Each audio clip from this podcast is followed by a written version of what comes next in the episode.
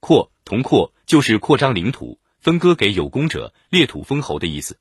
曹操注解说：分敌利也，悬权而动。曹操注：量敌而后动也。魏辽子说：权敌审将而后举。悬权就是挂个秤砣。张玉注解说：权量敌之轻重，审查将之咸愚，然后决定行动。先知迂直之计者胜，此军争之法也。权衡了敌军的轻重虚实，在策划地形迂直之计，就是军争争先的原则了。军队之成为军队，在于指挥系统。没有指挥系统，多少人也不过是盲流，不是军队。所以听说过将在外军命有所不受，没听说过将在战场军令有所不受，那是一定要斩首的。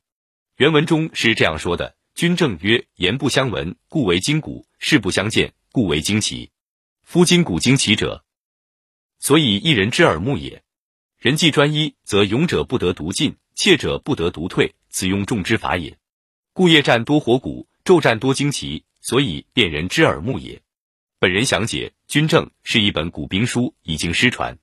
军政说：言不相闻，故为今古；事不相见，故为惊奇。因为相互听不见说话，所以设置锣鼓来指挥。金和鼓，金是青铜的，锣敲起来当当当的声音尖脆震人；鼓是牛皮的，擂起来咚咚咚的，让人血脉奔张。擂鼓进攻，鸣金收兵，这是最简单的。还有各种号角等等，传递不同信息。因为相互看不见，所以设旌旗来指挥。旗帜有各种不同的颜色和图案，用于传递指挥信息。还有旗语，不同动作代表不同敌情和指挥信息，属于视觉通讯工具和符号指令。夫今古今奇者，所以一人之耳目也。人既专一，则勇者不得独进，怯者不得独退，此用众之法也。有了今古惊奇，就能统一军人的耳目，一致行动。勇敢的人没有前进指令，不能独自前进；胆怯的人没有撤退指令，不能独自撤退。这就是指挥大部队作战的方法。